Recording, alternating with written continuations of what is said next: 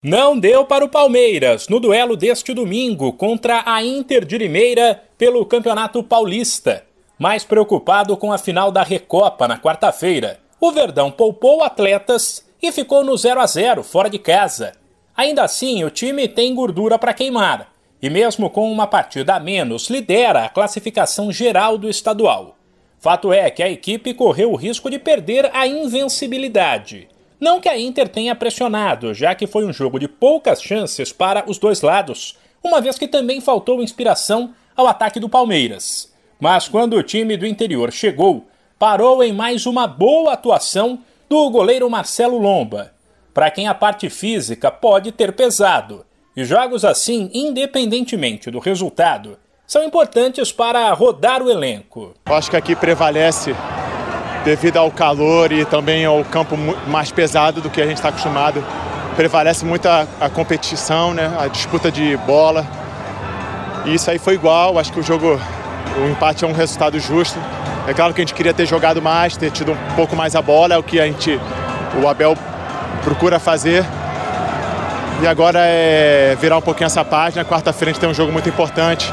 Foi importante aqui os jogadores terem a oportunidade como acho que é o discurso do Palmeiras, nosso grupo é muito forte, o ano é muito longo e a gente quer que todo mundo esteja bem, esteja preparado para jogos como o de hoje e o de quarta-feira. E se o fim de semana do Palmeiras não foi dos melhores, o do Santos foi bem ruim.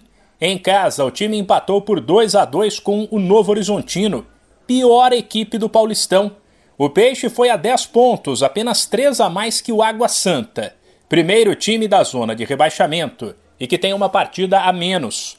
Ou seja, assim como aconteceu no ano passado, o Santos hoje briga para não cair.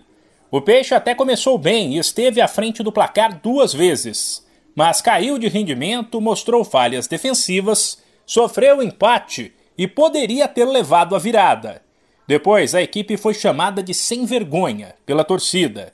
O meio-atacante Ricardo Goulart pediu calma, disse que o time tem se esforçado e colocou as esperanças no novo técnico, Fabian Bustos. Agora é, é descansar, mas nós estamos nos entregando até o final. Infelizmente o resultado positivo não está vindo. É, mas é colocar a cabeça no lugar porque temos uma temporada longa pela frente. É verdade, é, nós sabemos que o Fabian acabou assumindo, acertou com o Santos. Vamos nos dar boas-vindas, ele tem uma semana para trabalhar, espero que a gente possa ser feliz juntos. O Santos volta a campo pelo Paulista sábado, fora de casa, contra a Ferroviária. De São Paulo, Humberto Ferretti.